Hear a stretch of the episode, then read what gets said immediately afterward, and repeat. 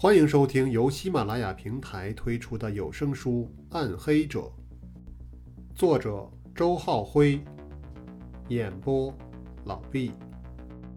第二十一集，韩浩想要摆脱心中的压力，逃脱的劫匪彭广福成了他首当其冲的发泄目标。为了找到这个家伙，韩浩达到了一种近乎疯狂的状态。在一段时期内，全省道上的线人都被这个新任的刑警队长逼得苦不堪言。他们被迫调动起所有的耳目关系去寻找彭广福的下落。这既影响了道上的生意，也削弱了警方在其他案件上的侦查力量。最后。警界高层领导出面，才终止了韩浩这种涸泽而渔的冲动行为，此事也总算告一段落了。但痛苦和仇恨之火仍埋藏在韩浩的心底，在自责情绪的滋润下，永难泯灭。在无数个梦境中，韩浩回到了双鹿山公园的枪战现场。他一次又一次地亲手将彭广福击毙，然而，这种虚幻的场景只能在醒来之后更加重他的心结。只要彭广福活着脱案一天，纠缠着韩浩的痛苦便多持续一天。韩浩连做梦都想要击毙彭广福，这是省城警界上下谁都知道的事情。Immunitis 显然也洞察了韩浩与彭广福之间的恩怨瓜葛，所以，在他找到彭广福之后，没有直接将对方杀死，而是向警方发出了死亡通知单。同时，他留下了线索，等待着警方的到来。这就像是抛来了一个长满刺手荆棘的海胆，而警方却必须伸手接住。所有的人都明白，韩浩其实正处于一种极为尴尬的矛盾境地中。作为专案组的组长，韩浩目前最重要的任务便是保证死亡通知单上受刑人的安全。可现在，这个受刑人却是他自己做梦都想要除掉的凶犯。这意味着警方的四人小分队却不得不为了拯救一个袭警的罪犯而踏上一段吉凶未卜的旅程。韩浩的这种尴尬表现得很明显。自从看完那段录像之后，他的精神便一直处于高度的紧张状态。今天白天，在小分队其他成员都抓紧时间养精蓄锐的时候。韩浩也未曾有丝毫的放松，他始终紧盯着那个信号探测器，似乎那小小的仪器将改变他一生的命运。韩浩的情形让熊原感到了深深的忧虑，他看到对方眼睛发红，神态亦有些恍惚，这绝对不是一个专案组长在迎接大战之前应有的状态。犹豫再三之后，熊原终于忍不住说道：“韩队长，我建议你可以回避一下了。这起案子，对方似乎就是有意针对你的痛处而来的。”韩浩身体一凛，飘散的思绪收了回来。回避？不，绝不可能。他几乎是咬着牙说道。回避就是认输，我不可能这么做。熊原苦笑了一下，他觉得自己能够体会韩浩心中所想。作为专案组的组长，如果他现在退却，那几乎等同于警方对 Immunities 的无奈示弱。韩浩用双手揉了揉额头，精神看起来好了很多。你们。不用为我担心，我知道轻重。他沉着声音说道：“彭广福必须死，但他不该死于 Immunities 的手中。法律会给他应有的惩罚。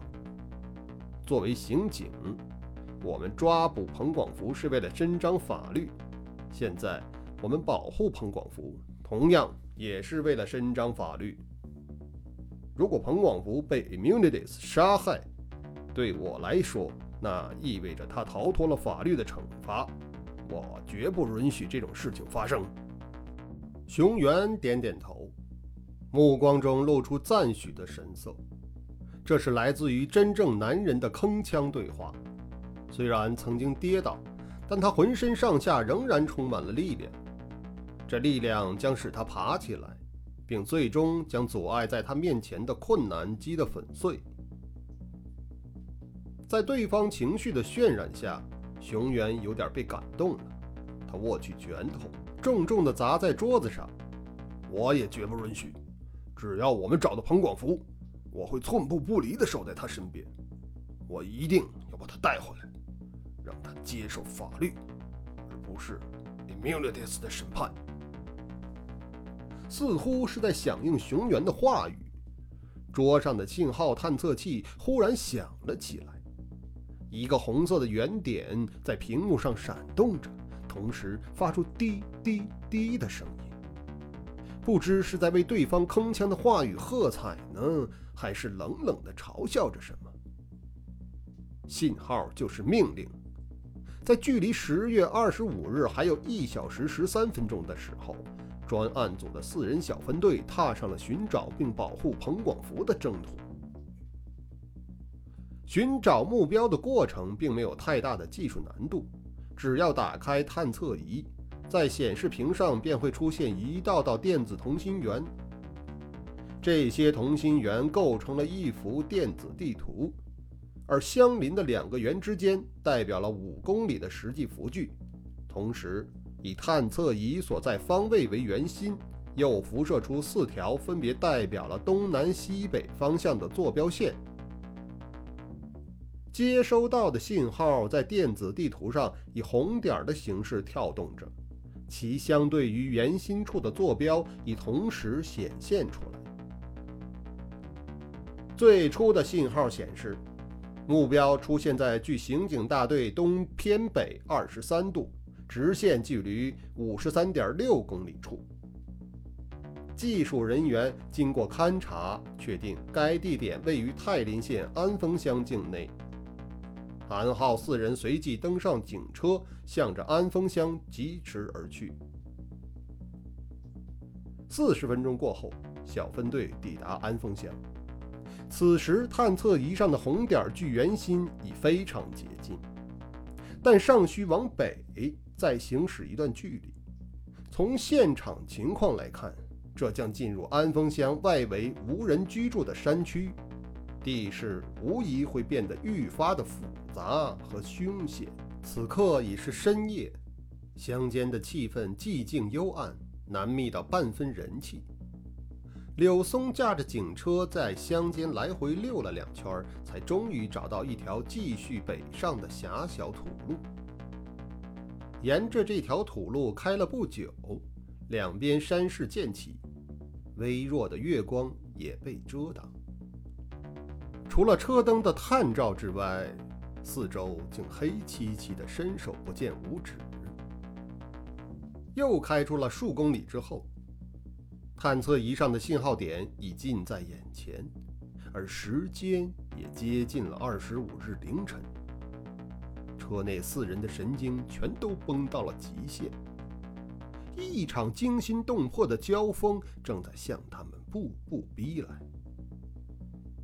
山路终于到了尽头，前方的山脚下出现一个黑黝黝的洞穴。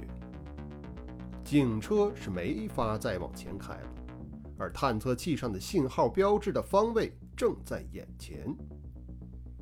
车上众人此刻全都明白，他们要找的目标就在这洞穴里。保持警戒，韩浩低声命令道：“先不要下车。”用大灯探探情况。柳松会意，熟练地操控着方向盘，同时配合着脚下的油门，汽车咆哮着就地旋转起来。车头的大灯也跟着四下扫动，使得韩浩等人看清了洞口附近的情况。仔细看来，那个山洞规则平整，显然是人工开掘出来的。而洞口内外散落着一些破败的生产器具，这是个废弃的矿洞。尹健小声猜测了一句，这个想法立刻得到了其他人的认同。泰林县境内的山脉富含煤层，早年间违规开采的小煤矿层出不穷，后来地方上打击的比较厉害。这些小煤矿都难逃关停并转的命运，而山间也因此留下了不少废弃的矿洞。回想起路上的情形，现场环境确实和矿洞有几分相似。看来这就是 Immunities 设置的游戏地点。警方来了，而 Immunities 和彭广福呢？他们是否已等待多时了？熊原等人的目光都慢慢地聚集在了韩浩身上，他们在等待专案组组长下达作战的指令，而韩浩的两眼则紧盯着那个洞穴。他浑身的血液正翻腾着涌上来，额头上青筋迸现，黑黝黝的洞穴像是怪兽的嘴巴，在嘶喊，在嘲笑，更像是要吞噬什么。在那洞穴里，会有什么样可怕的事情即将发生呢？对 Immunities 来说，这也许只是一场游戏；对熊原等人来说，这是一场凶险的战斗；而对韩浩来说，这却是一场关系到过去与未来的痛苦选择。Immunities 想要将他玩弄于股掌，而他呢？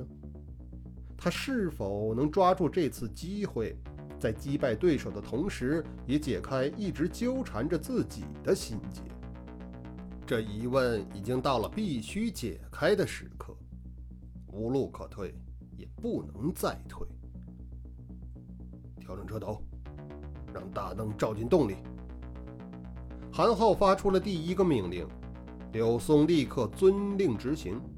他的车技娴熟无比。虽然洞口地势狭小，但他三到两挪之下，警车便已停在了一个合适的位置。灯光直直地射了过去，映出了洞内一定纵深下的情形。众人的精神也同时随之一振，他们都看到了，在离洞口不远的地方站着一名男子。从体貌衣着上来看，正是在录像上出现过的彭广福。彭广福受到灯光的惊扰，身体不安地挣扎起来，但他的动作被限制在了一个很小的幅度内，显然遭到了捆绑之类的束缚。熊原看了看表，时间已经过了二十五日的零时。Immunities 随时有可能对彭广福下手。他皱了皱眉头，向韩浩建议道：“进去吧。”韩浩明白熊原所想。矿洞内地形复杂，对凶手的躲藏与逃脱都非常有利。想要保证彭广福的安全，必须尽早将其带离矿洞。于是他不再拖延，坚毅地点了点头。目光挨个扫过队友，然后沉着声音说道：“行动！”车内众人立刻领命而行。在出发之前，警方便预料到有可能会面对黑暗的环境，所以小分队的人都配备了警用手电。此刻，他们右手拔枪的同时，左手则拿起手电打开，然后。四人下了警车，各自站好位置，组成了相互掩护的战斗队形。炫亮的高压电光迅速在各个方向上扫过去，使众人看清了周围的山势环境。这是在两座小山包之间夹出来的一条山路，而众人所处的位置正是山路的尽头。可以想象。此处原来并不会有人迹踏至，只是因为矿洞的存在，才特意开了这条路出来。矿洞废弃后，这里自然也就重归荒野，失去了人烟。此刻往四周看去，只见山包上一片片荒芜杂乱的灌木和树林，山风呼啸，黑影摇曳，形势凶险至极。韩浩略一沉思，冲身旁的尹健吩咐道：“去把车灯关了吧。”尹健点点头，把身体探入驾驶室内，关掉了车大灯，并顺势把钥匙拔了下来。众人都明白此举的用意。如果 Immunities 隐藏在洞外山林中，小分队进入矿洞后照射的车大灯不仅会使他们处于敌暗我明的不利境地，而且会让他们面向洞口时因为车灯炫目的直射而短暂失明。而车灯灭了之后，现场所用的光亮都来自于小分队持有的警用手电。这样，警方便在某种程度上占据着视线上的优势。一切准备就绪，韩浩做了个手势，众人变换队形，由熊原断后做外围掩护，一行人快速而又谨慎地向着矿洞方向包抄而去。与小分队如临大敌的紧张阵势形成对比的是。洞内洞外却一直未发生什么异常的情况。四人很顺利地进入了洞口，就着几只手电光迅速地搜索一番之后，他们发现，除了刚才就看到过的那名受绑男子之外，矿洞可见范围内并无其他人员存在。熊原和柳松持枪背向而立。将手电光分别照向了洞口和洞内的纵深处，严阵以待。根据对现场地势的勘察，只要守住了这两个方向，位于矿洞前端的众人便不会有被敌人突然偷袭的危险。韩浩和尹健在得到队友的掩护之后，双双向着那个被绑的男子走了过去。在手电光的映照下。男子的庐山真面目被清晰地展示出来。这是一个不到三十岁的青年人，头发胡子乱蓬蓬的，眼窝也深深的凹陷着，显得极为憔悴消瘦。不过，从面目上仍然可以分辨出，此人正是在录像中出现过的袭警案嫌疑人彭广福。看到有人进入矿洞。彭广福瞪大血红的眼睛，张开嘴，啊啊的叫着。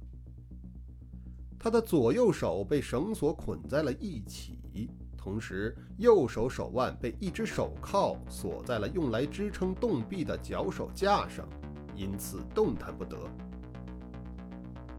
尹健下意识地将手电光移到彭广福的嘴部。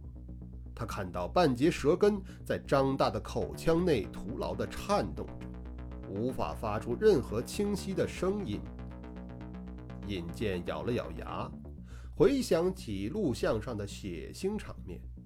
Immunities 为了不让彭广福向警方透露信息，竟真的活割了对方的舌头。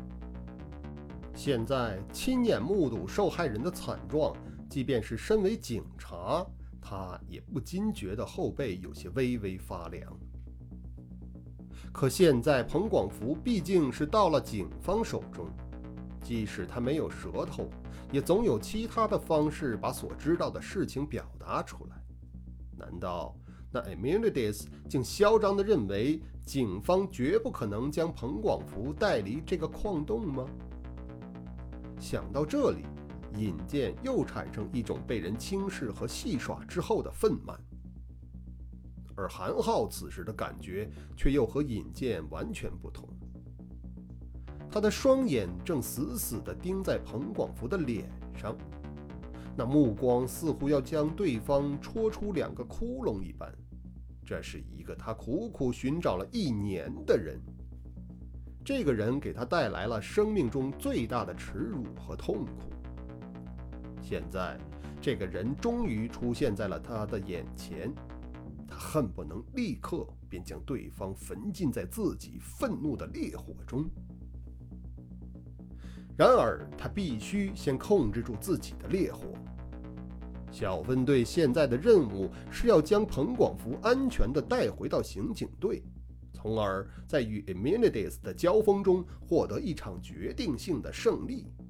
彭广福显然也明白，出现在矿洞里的这几个警察正是自己继续存活的希望所在。他本已被身心双重的痛苦折磨得精疲力竭了，此刻却又振起了最后一分精神。他发出“啊啊”的嘶哑叫喊，双目中闪动着对生命的期待。韩浩强迫自己先冷静下来，然后对尹健吩咐道：“你去看看，那个手铐能不能打开。”韩浩的声音显然令彭广福回想起了什么，他的身体猛地一震，目光愕然地盯在了韩浩的脸上。借着手电筒折射过来的微弱光线，他慢慢看清了对方的容貌，并将其与自己记忆中的某个片段吻合在了一起。一年之前，同样是一个幽暗的夜晚，曾经有过的交锋，虽然短暂，却给人留下了无法磨灭的印象。现在，那熟悉的声音，熟悉的容貌。居然又一次出现在了眼前。彭广福脸上的神情由期待变成了惊愕，又从惊愕变成了恐惧。他张大了嘴，丑陋的舌根颤动着，却又发不出任何声音。韩浩哼的冷笑一声，上前一步，伸左手抄住了彭广福的头发。后者被迫仰起头。与面前这个高大的警察形成对视的状态，然后他听到了对方森然刺骨的声音：“你认出我了吗？你必须为一年前的罪行付出代价。”彭广福的目光惊惧地闪动了两下，然后啊啊啊的嘶喊起来。语调惶恐而急促，似乎在向对方求饶，又似乎急切地想要说出些什么。他想要说什么呢？如果现在让他做个选择，在愤怒的韩浩和可怕的 Emilides 之间，哪一个人会更加令他恐惧呢？韩队，这手铐有些奇怪。尹健的话语让韩浩的思绪摆脱了痛苦的往事。重新回到现实所处的环境中，他松开彭广福，看向自己的助手，后者随即又补充了一句：“我找不到锁眼在哪儿。”柳松，你去和尹健换一下。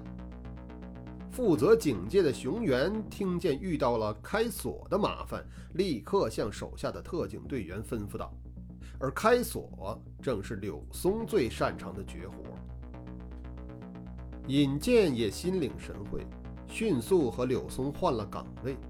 后者走上前，开始专心地研究捆绑住彭广福的那副手铐。与普通的手铐不同，这手铐的环扣非常粗大，套在彭广福的手腕上，倒像是戴着一副金刚打制的运动护腕一般。另一半环扣则锁在了一排脚手架上。这脚手架是为了支撑矿洞而搭建的，结构复杂，相关的基点都被铆钉牢牢地嵌在石壁内，绝无轻易拆卸的可能。要想带走彭广福，必须将手铐打开。可是，正如尹健所说，在那手铐上却找不到任何锁眼儿，相反，倒有一根筷子粗的电线连接在手铐内。这，这是电子手铐。柳松看出了一些端倪，这不是用钥匙开的。我，我们得找到它的电子开关呢。是有个遥控器吗？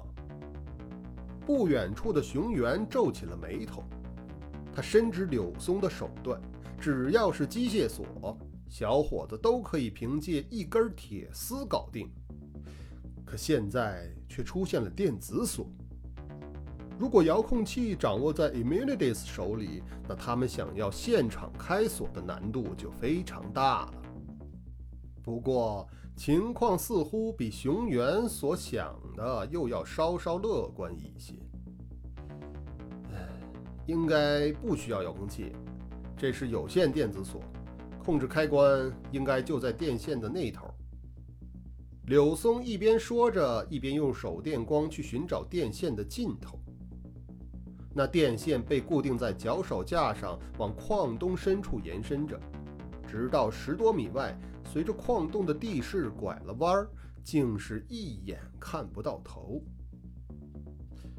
我过去看看。柳松指了指电线消失的拐弯处，向韩浩请示。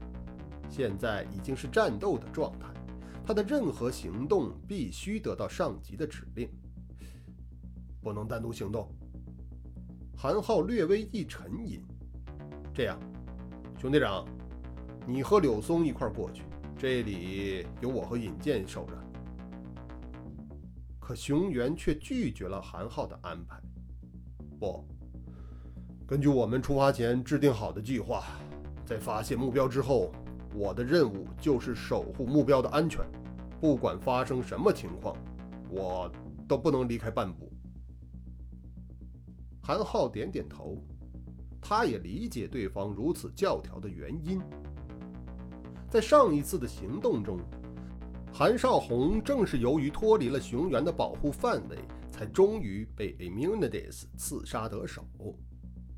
特警队长对自己的这次疏忽也是耿耿于怀，绝不能允许类似的情况再次发生，所以他在坚持要和彭广福待在一起。